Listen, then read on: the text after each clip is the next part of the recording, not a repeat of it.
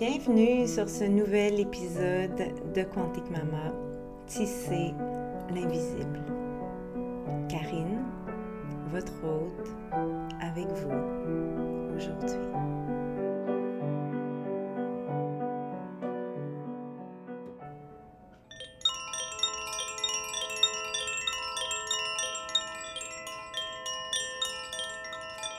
Hola! Bienvenue dans ce nouvel épisode. J'espère que vous allez bien. Aujourd'hui, je vous propose un sujet qui, je crois, va plaire à beaucoup de gens. J'ai nommé le sujet de l'accouchement dans l'eau.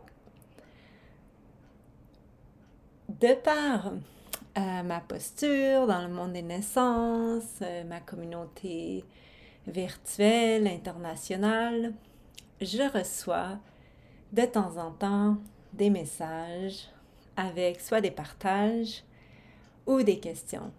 Et le sujet de l'accouchement dans l'eau revient de temps en temps. Et souvent, c'est à peu près la même question. Karine, je suis enceinte, euh, je prévois accoucher bientôt dans une maternité ou une maison de naissance ou même parfois à domicile. Et la sage-femme qui m'accompagne est pas à l'aise à ce que j'accouche dans l'eau. Elle est OK avec le fait que je fasse mon travail dans l'eau pour m'aider avec, par exemple, les sensations, la douleur, etc mais elle n'est pas OK pour que je pousse mon bébé et qu'il naisse dans l'eau. Ou encore, elle est OK avec le fait que mon bébé naisse dans l'eau, mais pas celui que le placenta de mon bébé naisse aussi dans l'eau. Donc, elle me demande de sortir entre les deux. Qu'est-ce que tu en penses? Et pour moi, ça, c'est toujours des messages un peu tricky parce que je suis pas là pour dire ce que j'en pense. Je suis pas là pour juger aucune sage-femme, ni médecin, ni professionnel. Je pense qu'on travaille toutes avec notre zone de confort euh, par rapport à où est-ce qu'on est rendu dans notre vie, dans notre pratique, par rapport à la formation qu'on a eue ou pas, euh, par rapport à l'équipe avec laquelle on travaille et les protocoles de cette équipe qui parfois sont très limitants euh, et même limitants au-delà du propre confort de la dite sage-femme, du dit médecin ou etc. Donc, mes réponses sont probablement la plupart du temps euh, très très similaires, euh, c'est-à-dire que je vais, je vais expliquer à la personne que c'est pas à moi de de me positionner sur la pratique de cette sage-femme que je connais pas, etc., blabla. Mais je vais quand même ajouter, cela dit, euh, tu sais, si tu es une personne en santé, que ta grossesse se passe bien, que ton accouchement est normal, qu'il n'y a pas de, de, risque pour ton bébé, euh, tu as tout à fait euh, raison euh, de, de croire que l'accouchement dans l'eau pour toi est sécuritaire. Après, est-ce que ça va être possible dans le suivi que tu as choisi d'avoir? Ben, moi, je peux pas te répondre à ça, tu sais. Mais tu as le droit, si on te limite, euh, de te sentir, euh, tu sais, peu importe comment tu te sens, euh, tu sais, frustré, en colère, révolté, etc. bref, tout ça pour dire que j'ai eu quelques messages dans les derniers mois en lien avec l'accouchement dans l'eau et ça m'a donné envie de faire cet épisode.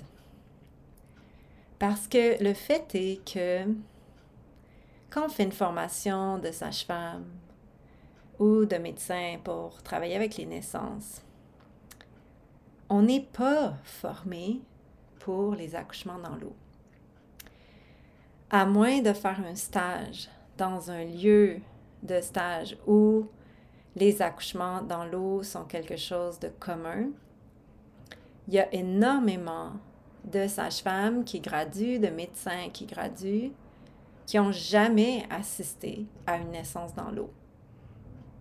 Et même parfois euh, à qui on a, euh, on a comme un peu programmé des, des jugements ou des, euh, des affirmations en lien avec l'accouchement dans l'eau, comme par exemple c'est dangereux, euh, le bébé euh, va aspirer de l'eau, il y a plus de risques de réanimation, les bébés qui naissent dans l'eau sont flagada, ils ont besoin d'être stimulés, ils ont souvent besoin d'être aspirés, etc., etc. tout ça, ce que je viens de dire là, moi, je l'ai entendu quand j'étais en formation parce que dans tous les stages que j'ai faits, il y avait, il y a eu aucun accouchement dans l'eau. Et donc, c'est quelque chose qu'on m'avait inculqué dans ma culture d'étudiante sage-femme et éventuellement de jeune sage-femme. Cela dit, euh, j'ai eu, moi, le privilège, avant d'aller faire mon bac sage-femme, d'être une apprentie d'une sage-femme traditionnelle. Je fais partie des rares sages-femmes de l'art moderne qui a appris auprès de sages-femmes traditionnelles. Et donc, quand j'ai fait ces quelques années euh, d'apprentissage auprès de cette femme euh, qui avait une pratique vraiment euh, très, très communautaire, traditionnelle, qui n'était pas dictée par des protocoles en lien avec le système médical at all, j'avais vu des accouchements dans l'eau. Donc, je savais que ce qu'on m'inculquait pour me former comme sage-femme, toutes ces peurs qui m'étaient transmises, j'arrivais à les balancer en disant Ah, mais c'est quand même étrange parce que moi, c'est pas ça que j'ai vu. Comme dans les rares accouchements dans l'eau que j'avais vus, j'en avais pas vu tant que ça, mais c'était pas le feeling que j'avais. Et euh, on remonte là, tu sais, à presque 20 ans de ça. Donc, euh, à l'époque, moi personnellement, j'avais même pas encore d'ordinateur, on n'avait pas d'internet à la maison, donc on n'avait pas accès à YouTube et toutes ces naissances dans l'eau qu'on a maintenant accès par milliers. Euh, et ça, c'est un des bons côtés de notre ère virtuelle.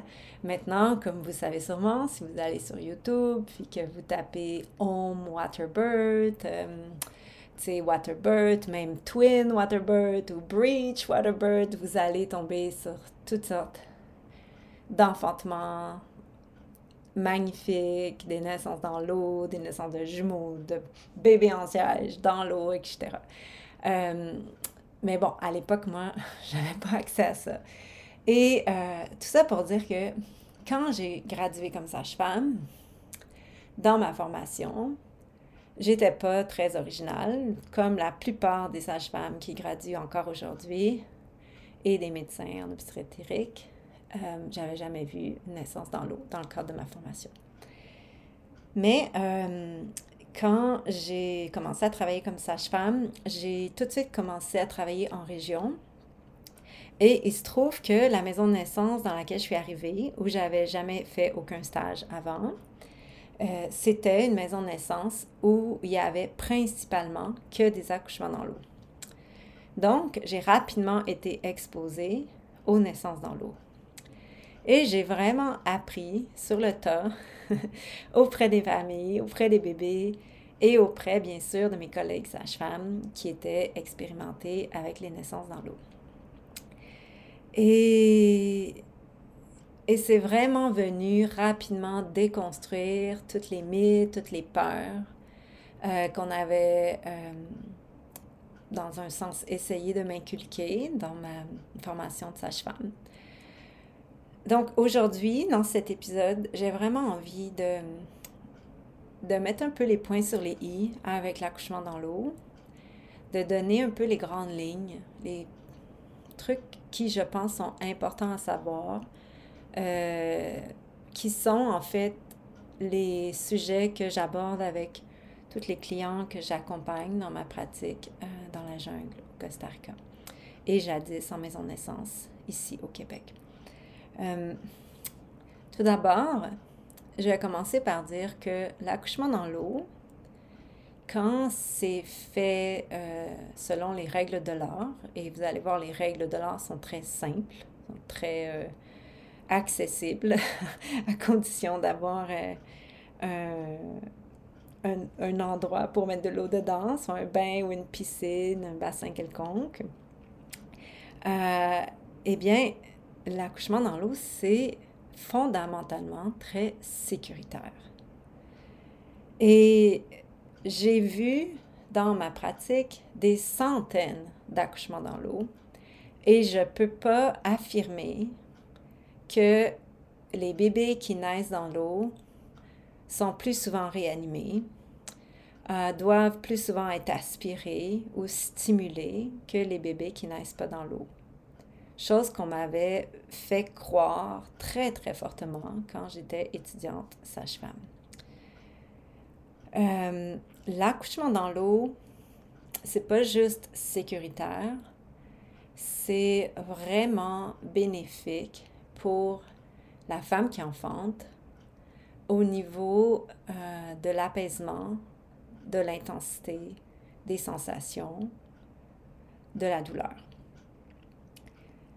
c'est, moi je l'appelle souvent, euh, c'est l'épidurale naturelle que la nature a mis à notre disposition. C'est l'épidurale à domicile. Et bien sûr, ça enlève pas toutes les sensations de façon aussi euh, drastique et efficace qu'une péridurale qui fonctionne, mais L'accouchement dans l'eau, pour celles qui l'ont déjà vécu, euh, c'est assez euh, unanime. Au moment où la femme qui est en train d'enfanter, avec ses contractions super puissantes, entre dans l'eau, la réaction est pas mal toujours similaire, c'est-à-dire que les femmes vont faire Oh, oh, que ça fait du bien. Et il y a vraiment une espèce de relâchement dans tout le corps euh, avec ce contact avec l'eau qui rassure, l'eau qui a une certaine température euh, assez chaude, pas trop chaude bien sûr parce que sinon c'est trop inconfortable, mais euh, cette chaleur de l'eau, la texture de l'eau, le fait qu'il y en a une certaine quantité, euh, que la, la, femme peut vraiment être submergée avec toute sa bédaine, euh, tout son corps, dépendamment de soit de la piscine ou du bain qui est disponible, eh c'est réellement extraordinaire pour la diminution de la douleur, pour euh, cette, vraiment faire un apaisement, puis comme un support à plonger dans l'intensité en toute confiance. Donc, juste ça comme tel, euh, pour moi, c'est, c'est quelque chose qui me fait croire que tous les endroits dans le monde qui, qui accueillent des naissances, dont c'est la vocation d'accueillir des naissances, devraient pouvoir offrir euh, soit un bain ou une piscine d'accouchement dans ces chambres de naissance. Et bien sûr, on sait que ce n'est pas le cas. Euh, souvent, les bains dans les, les, chambres des maternités, si bain il y a, sont très petits, si petits qu'une naissance dans l'eau n'est pas possible. Bien sûr, la personne peut aller mettre ses fesses dans l'eau, mais la plupart du temps, tout son ventre ne va pas être submergé dans l'eau, etc. Donc, c'est pas très efficace. Et euh, parfois, dans certaines maternités, euh, il y a un ou peut-être deux bains qui sont de la grandeur euh, idéale, qui sont disponibles, mais pour toute la maternité. Donc ça, ça veut dire que si, disons, il y a huit accouchements en cours, puis qu'il y a une femme qui est déjà dans le bain, ben, tu n'as pas accès au bain. Donc, c'est un peu ridicule. Et la plupart du temps, en tout cas, moi, dans les maternités que j'ai vues, ce bain est disponible pour le travail, mais pas pour la sortie du bébé et encore moins celle du placenta. Donc, c'est pas super à point, euh, surtout sachant l'impact positif, bénéfique sur le soulagement de la douleur des femmes qui enfantent. Euh, après ça, si on continue avec les bienfaits de l'accouchement dans l'eau, euh, ben, les bienfaits vont aussi être dans, euh, selon la, la, grosseur du bassin, effectivement, cette possibilité de bouger, bouger dans l'eau et vraiment, comme on l'eau, ben, on n'a pas de gravité comme telle dans l'eau, donc il y a vraiment un, un allègement de tout ce corps si plein de, de la personne qui enfante et avec toutes ces sensations qui parfois sont vraiment lourdes dans leur intensité. Donc, l'eau vient vraiment comme amener un allègement. Et euh, donc, dans cette mobilité, diminution de la douleur, allègement, éventuellement, euh, si la personne peut, si on lui permet, encore là, cette notion d'être, d'avoir la permission, pour moi, elle est, euh, elle est, elle est d'un ridicule euh, absolu dans, dans, dans, ma vie, dans ma pratique, parce que la femme qui enfante ne devrait pas enfanter selon les permissions qui lui sont données, mais bon, c'est comme ça que ça se passe dans beaucoup, beaucoup de maternités et de maisons de naissance dans le monde en ce moment. Donc, on va quand même pas être naïf puis nier qu'est-ce qui se passe. Donc, si la femme a cette permission, ce privilège, si vous permettez, de, de sortir son bébé dans l'eau, ben, au moment où le bébé sort, euh, de un, il y a beaucoup moins d'appropriation du périnée, du vagin des femmes dans les accouchements dans l'eau parce que euh, ben, c'est compliqué d'aller soutenir le périnée, d'aller mettre ses doigts, etc., quand la femme est dans l'eau. Donc déjà, pour moi, ça, c'est un bienfait parce qu'il n'y a, pas cette appropriation de son vagin en train d'accoucher, comme c'est souvent le cas dans les maternités. Je parle ici de l'approche hands-on de, de l'émergence du bébé.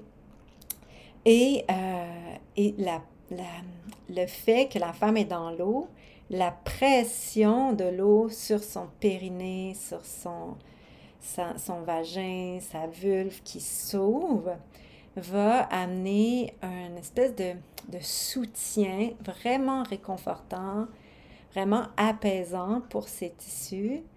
Et, euh, et il y a quand même, en tout cas, moi, j'ai vraiment pas beaucoup de femmes qui déchirent dans ma pratique. Et la plupart des accouchements se passent dans l'eau. Euh, c'est quand même assez rare, je trouve, qu'il ne se passe pas dans l'eau. ça arrive, bien sûr, mais la plupart se passent dans l'eau. Et euh, j'ai vraiment cette impression, du moins dans ma pratique euh, dans ce que j'ai vu dans ma pratique en maison de naissance avec mes collègues, que lors d'accouchement dans l'eau, il n'y a pas vraiment de grosses déchirures. Et euh, la plupart du temps, en tout cas dans ma pratique, je vais juste parler pour moi, les Pyrénées sont soit intactes et ou juste un tout petit peu déchirées, tellement de façon minimale qu'il n'y a même pas besoin de faire des points. Ça va réparer tout seul. Et euh, moi, je pense que c'est en lien avec cette, euh, cette espèce de d'accompagnement des tissus périnéales que l'eau procure à la femme qui enfante dans l'eau. Euh, et donc, diminution aussi de la douleur au moment de l'émergence. Quand le bébé sort, je pense qu'il y a aussi des bienfaits pour le bébé dans l'accouchement dans l'eau. Je ne suis pas la seule à penser ça. je suis jamais la seule à penser ce que je vous dis en passant.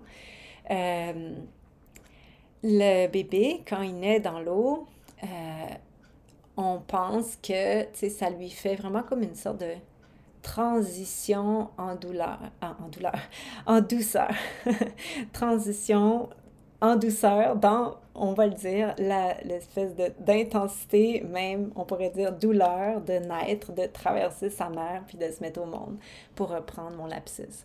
Euh, et c'est vraiment comme un... Tu sais, je le vois vraiment comme un portail entre les portails, le bébé qui naît dans l'eau. Il sort de sa mère, il arrive dans ce portail aquatique. Sais, il vient de ce monde aquatique intra-utérin, puis là, il sort dans ce lieu aquatique. Et là, il sort et découvre ce milieu aérien, terrien, euh, à la rencontre de la vie de ses parents, de sa première respiration. Et je pense que ça amène beaucoup, beaucoup de douceur dans la transition des bébés qui naissent. Et encore une fois ici, euh, les bébés qui naissent dans l'eau euh, souvent vont être moins tripotés par les professionnels autour parce que, bon, c'est les parents qui sont comme les principaux acteurs de la naissance en cours. Les professionnels, bien sûr, sont là au cas où il y a quelque chose où euh, il y aurait un besoin d'agir, mais si tout va bien, euh, vont vraiment être dans cette posture de porteur d'espace, d'observateur, de gardien. Et pour moi, ça, c'est un élément quand même euh, qui, vient dans les bienfaits pour le bébé, le fait que euh, il va pas forcément être autant tripoté que s'il naît en dehors de l'eau, où là, tu sais, on va rapidement lui mettre un chapeau dans certaines, dans certaines maternités ou maisons de naissance, mettre une couverture, lui frotter le dos pour le faire pleurer, etc. Je trouve, pour, selon mes observations des naissances dans l'eau que j'ai vues, que souvent, c'est moins le cas. Quand les bébés naissent dans l'eau, il y a comme un plus grand respect du processus. Bien sûr, on peut respecter tout autant le processus si la naissance n'a pas lieu dans l'eau, mais, euh, mais bref, j'apporte quand même la nuance ici. Euh, et comme autre bienfait que je dirais, quand on laisse la femme sortir le placenta du bébé dans l'eau, parce que c'est tout à fait possible et souhaitable, même à mon avis, si c'est ce qu'elle souhaite, euh, ben, le placenta naît, on le dépose dans un bol qui flotte euh, sur l'eau, le bébé est encore attaché à son cordon, évidemment. Et euh, quand la femme est prête à sortir de l'eau, qu'on l'aide à sortir, ben, c'est le lieu d'accouchement est comme vraiment, vraiment propre. Euh, il n'y a pas, tu sais, il n'y a pas d'alaise avec du sang à changer. C'est comme, c'est quand l'accouchement est fini après le placenta, bon, bien sûr, la femme va saigner, tu sais, après comme une grosse menstruation, les, les premières heures, 24 heures, etc. Après, ça va se calmer. Mais, euh, mais je trouve que, pour moi, ça fait partie des bienfaits lors d'un accouchement dans l'eau, euh, quand le placenta sort dans l'eau, c'est pas rare qu'on va, qu'on va comme un peu rigoler en disant et que c'est propre, un accouchement dans l'eau. il y a vraiment moins de trucs à ramasser après. Euh, voilà. Donc, ça, c'est pour les bienfaits.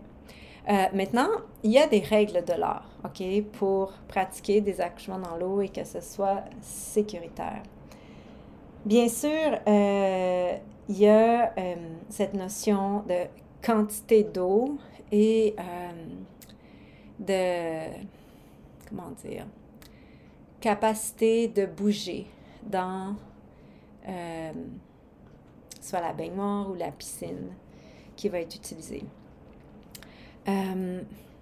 c'est rare que, en fait, ça m'est jamais arrivé de dire à une femme, hey, ton bain est vraiment trop petit, tu ne peux pas accoucher dans l'eau. Cela dit, euh, je sais que particulièrement en Europe, je pense entre autres aux bains que j'ai vus en Europe, il y a effectivement des bains qui sont minuscules et je pense qu'un accouchement dans l'eau dans ces bains-là est carrément euh, impossible ou en tout cas certainement très inconfortable. Euh, donc, dans, dans ces cas-là, je vais vraiment encourager la personne à louer une piscine d'accouchement parce que, ben, ils sont faites pour ça, les piscines d'accouchement, puis c'est vraiment, vraiment extraordinaire, tu sais. Euh, moi, je le recommande chaudement Euh, moi-même, je pense que j'ai un bain à la maison où est-ce que ce serait tout à fait faisable d'accoucher mon bébé dans l'eau. Euh, mais euh, j'ai toujours eu une piscine d'accouchement pour accoucher mes bébés parce que je pouvais euh, vraiment plus me mobiliser dans l'eau, prendre une posture, passer d'une posture à l'autre, etc. Alors que dans mon bain, je, me sentais très, très limitée dans mes positions. Euh, donc, je vous encourage quand même à, si vous préparez un accouchement dans l'eau, à considérer de vous procurer une piscine d'accouchement. Euh, parfois, on peut les louer à notre sage-femme. Moi, personnellement, dans ma pratique, je les loue à mes clients. Mais euh, si votre sage-femme ne fait pas la location, regardez autour de vous. Des fois, il y a des personnes qui le font, des doulas qui le font. Ou sinon, vous pouvez vous acheter cette piscine, l'utiliser et la revendre pour quasi le même prix euh, vraiment facilement après. donc, je pense vous pouvez aller par exemple sur Amazon, écrire euh, Bird in Water, euh, Bird Pool, euh, et vous allez voir, il y, a, y, a, quand même pas mal de choix. ok, donc, bien sûr, un, un contenant, on va dire ça comme ça, un contenant d'eau approprié, donc soit piscine ou bain approprié. après ça, je sais qu'il y a certaines euh, sages-femmes qui pratiquent l'accouchement à domicile qui vont refuser de faire des accouchements dans certains bains si on n'a pas accès aux bains de tous les côtés. Moi, je trouve ça complètement ridicule comme demande parce que de un, c'est irréaliste parce que la plupart des bains, on a accès juste d'un côté, sauf euh, certains bains, tu sais, euh, où là vraiment on peut faire le tour, mais euh, c'est une demande qui est presque impossible à répondre. Alors si votre sage-femme vous dit que pour elle c'est sa limite, ben, on revient avec cette option de vous procurer ou louer une piscine d'accouchement. Après, euh, la quantité d'eau, c'est quand même assez important. Euh, je trouve, la quantité d'eau qu'on peut mettre dans soit cette piscine ou le bain. Bien sûr, dans la piscine, euh, c'est fait pour ça. Donc, vous allez pouvoir mettre la quantité adéquate. Euh, mais il y a effectivement des bains où c'est pas très haut. Et en fin de grossesse, avec la bédaine et puis pendant un accouchement, il n'y a vraiment pas beaucoup d'eau dans le bain pour que l'accouchement dans l'eau soit confortable. Fait ça, c'est à considérer. Euh, un truc qui est qui, moi, j'explique tout le temps à mes clients qui est important, je trouve, par rapport à la quantité d'eau, c'est, euh, tu sais, par exemple, quand, si tu te mets à quatre pattes, puis que là, tu es en train de pousser ton bébé, ben ça va être vraiment important, tu sais, quand, une fois que la tête est sortie, que tu bouges pas, puis là, la tête sort de l'eau, puis là, après, tu la tête rentre à nouveau dans l'eau. On veut vraiment que tes fesses restent dans l'eau. Donc, si par exemple, euh, vous accouchez dans votre bain et que quand vous vous mettez à quatre pattes, il y a clairement euh, cette espèce de, euh, de danse entre l'extérieur de l'eau, les fesses dans l'eau, les fesses en dehors de l'eau, ben, c'est, je trouve, ça peut devenir délicat. Parce que ce qu'on veut, c'est que quand le bébé sort, c'est qu'il sort sa tête dans l'eau, et il sort tout son corps dans l'eau. Et là, après, il sort de l'eau. Donc, on ne veut pas que sa tête naisse dans l'eau, que sa tête sorte de l'eau, que sa tête re-rentre dans l'eau, etc., mm. etc. Euh, puis là, son corps sort, puis là, il sort. Euh, c'est vraiment important qu'il reste dans l'eau tout le long. Euh, en tout cas, du moins, selon moi, ce que je, comment je travaille avec ces accouchements dans l'eau et comment j'ai appris et comment je sais que d'autres sages-femmes en qui j'ai totalement confiance travaillent aussi. Euh, OK. Après, il y a la température de l'eau. On ne veut pas que l'eau soit trop froide ni trop chaude. Donc, on veut qu'elle soit vraiment euh, à la température du corps. Donc, moi, j'utilise un thermomètre, un thermomètre euh, comme on prend notre température, puis Je le mets dans l'eau, je prends la température de l'eau à plusieurs reprises dans l'accouchement pour m'assurer que la, température de l'eau va rester à une température favorable pour le bébé, puis aussi pour la mère. Je vais vous expliquer pourquoi.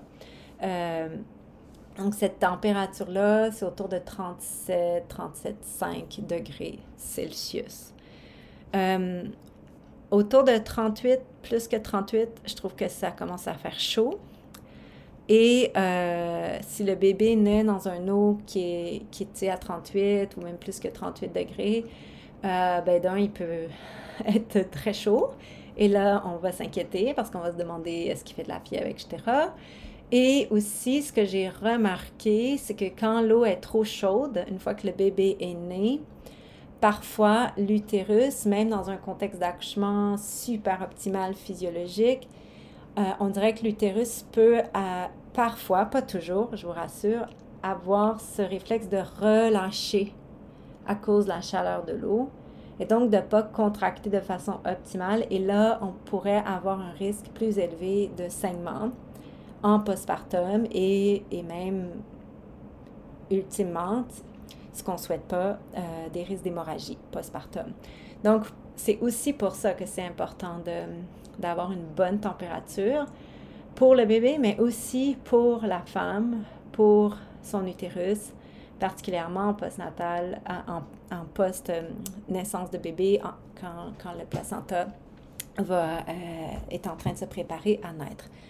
Pendant l'accouchement, si l'eau est trop chaude aussi, la femme pourrait euh, avoir des coups de chaleur, hyperventiler, et euh, cette espèce d'excès de chaleur dans son corps pourrait même venir à créer une tachycardie fétale chez le bébé, donc le cœur du bébé qui va vraiment vite parce qu'il fait trop chaud là-dedans.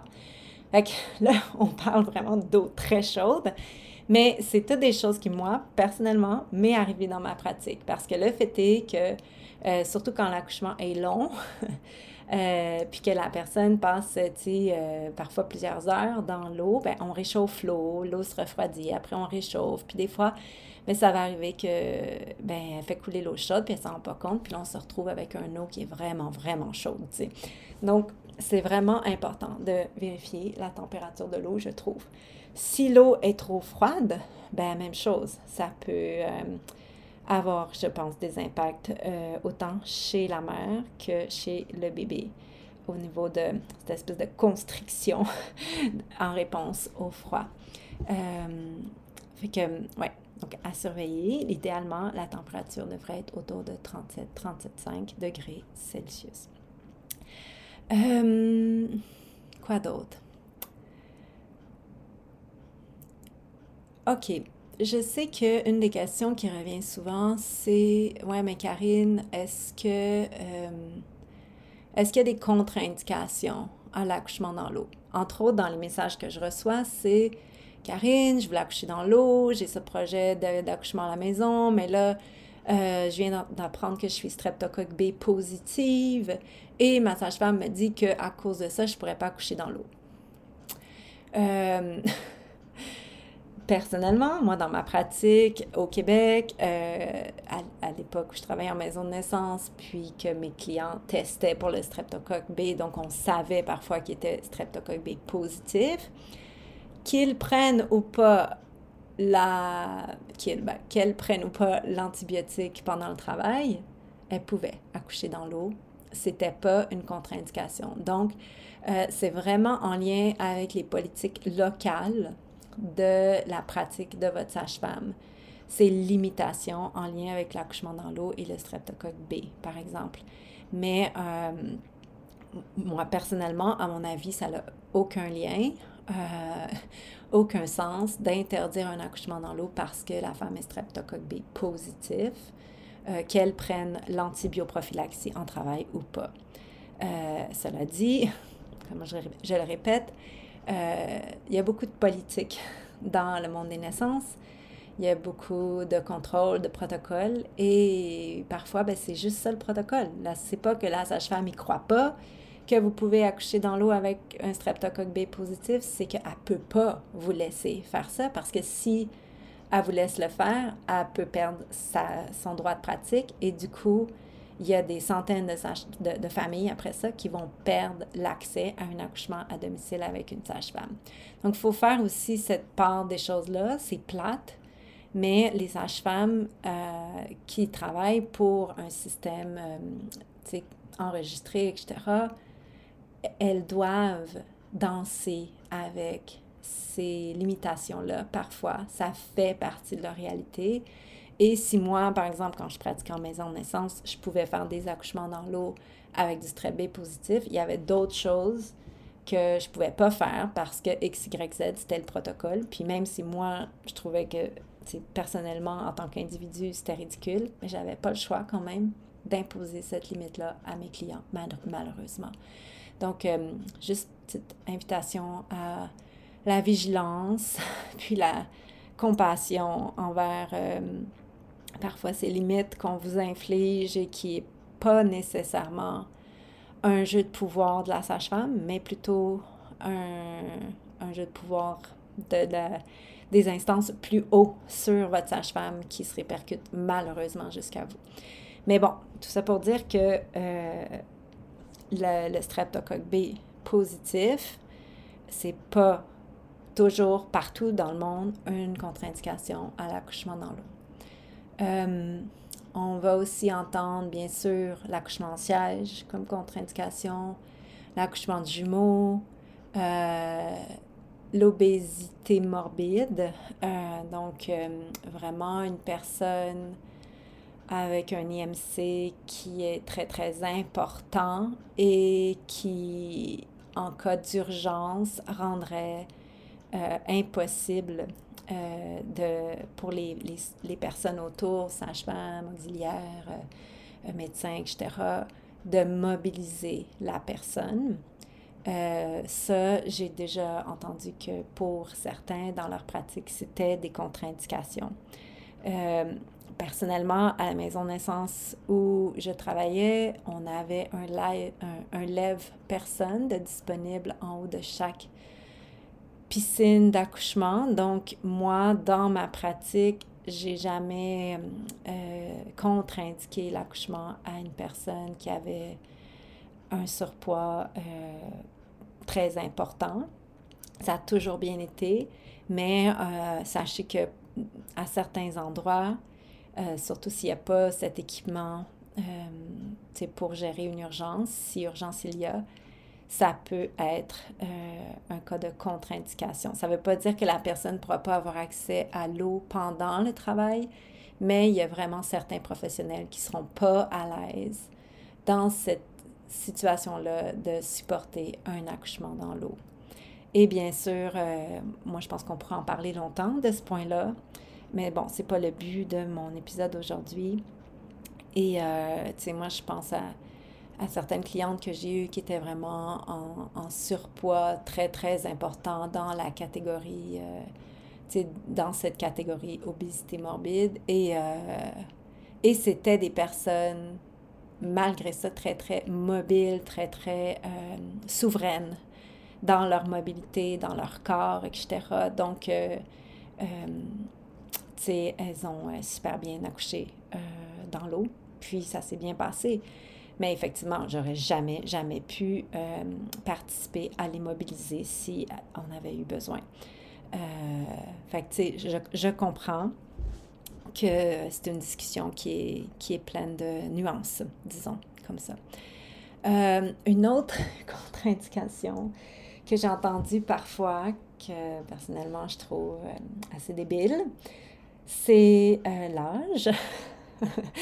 euh, d'être âgé, par exemple, de plus de 40 ans, ben, tu peux pas accoucher dans l'eau. Euh, c'est pas toujours le cas. sais, personnellement, moi, la maison de où je travaillais à l'époque, c'était pas le cas. On faisait pas ça. Mais euh, je l'ai encore entendu cette semaine dans un message que j'ai eu où la personne, elle était euh, même en haut de 46 ans et elle est enceinte et on lui interdit là, on, déjà comme elle est inscrite comme cette grossesse gériatrique avec besoin d'être hyper, hyper médicalisée. Et bien sûr, tu peux pas accoucher dans l'eau. Ça va de soi, tu es trop vieille pour ça. Et bon, on pourrait faire tout un épisode sur l'âge, peut-être un jour, mais, euh, mais tu sais, je vais juste, je vais peut-être juste dire ça pour l'instant. Pour avoir accompagné plusieurs femmes en haut de 40 ans, 42 ans, 43 ans, euh, moi, ce que j'ai remarqué, c'est que c'est pas tant une question d'âge, mais une question de, de, santé, une question de condition physique. Euh, j'ai vu des personnes de 20 ans, dans début trentaine, vraiment plus handicapées par leur corps, si on peut dire ça comme ça, que, euh, et tu sais, c'était pas des personnes en position de mobilité réduite comme telles, mais plus comme, tu sais, vraiment pas en santé, qui mangeaient pas bien, qui bougeaient pas, qui étaient pas actifs, qui étaient essoufflés euh, en montant quelques marches, etc. Et pourtant, ils étaient jeunes. Et j'ai vu des femmes de 43 ans, comme ma dernière cliente euh, avant de partir du Costa, euh, qui, qui, qui est vibrante de santé comme une jeune femme de 25 ans. sais. Donc pour moi, c'est là que c'est plus comme ça qu'on devrait regarder la personne, peu importe son âge. Euh, mais bon, c'est une autre discussion. Euh, OK. Alors, quoi d'autre? Je pense que je vais m'arrêter là pour les contre-indications, entre guillemets, à l'accouchement dans l'eau. Euh, peut-être juste vous partager avant de terminer. ouais, deux petites choses. Quand? bon, je ne sais pas si j'en ai déjà parlé ici sur ce podcast, mais moi, personnellement, je ne me considère pas que mon travail, c'est d'attraper les bébés. Bien sûr, si il n'y a personne qui va attraper le bébé, je vais pas le laisser tomber par terre, tu sais. Euh, je vais l'attraper. mais euh, la façon dont j'aide mes, mes, mes clients à se préparer, c'est que c'est souvent le partenaire ou la femme elle-même qui va attraper le bébé quand il sort. Et donc, ce que je dis toujours pour l'accouchement dans l'eau, c'est quand tu attrapes ton bébé, regarde s'il y a un cordon autour du cou. Parce que tu ne veux pas sortir le bébé de l'eau, puis là, voir, ah, il y a un cordon. On ne va pas remettre le bébé dans l'eau pour aller défaire le cordon. Donc, prends ton temps pour comme regarder ton bébé en dessous de l'eau. S'il y a un, cordon, on va l'enlever, tu, l'enlèves ou si je sens que tu tu es, anxieux puis tu as besoin d'aide, je vais t'aider, c'est sûr, mais euh, on va enlever le cordon d'abord puis on va sortir le bébé. Et ça, ça m'amène à vous dire quelque chose. Parfois, sur les vidéos YouTube, par exemple, on voit des accouchements dans l'eau où le bébé est laissé sous l'eau pendant quand même une longue durée. Et là, les parents le regardent et disent Ah, allô, bébé! Puis c'est super beau, tu sais, c'est super poétique comme vidéo. Cela dit, moi, je je, ne recommande absolument pas de faire ça. Euh, je, suis une fervente euh, adepte à sortir les bébés tout de suite de l'eau. Donc, le bébé sort, on regarde s'il y a un cordon, on l'enlève s'il y en a un, et euh, un cordon autour du cou, je parle, ou de, l'épaule, on, le désenroule de son cordon, puis on le sort de l'eau.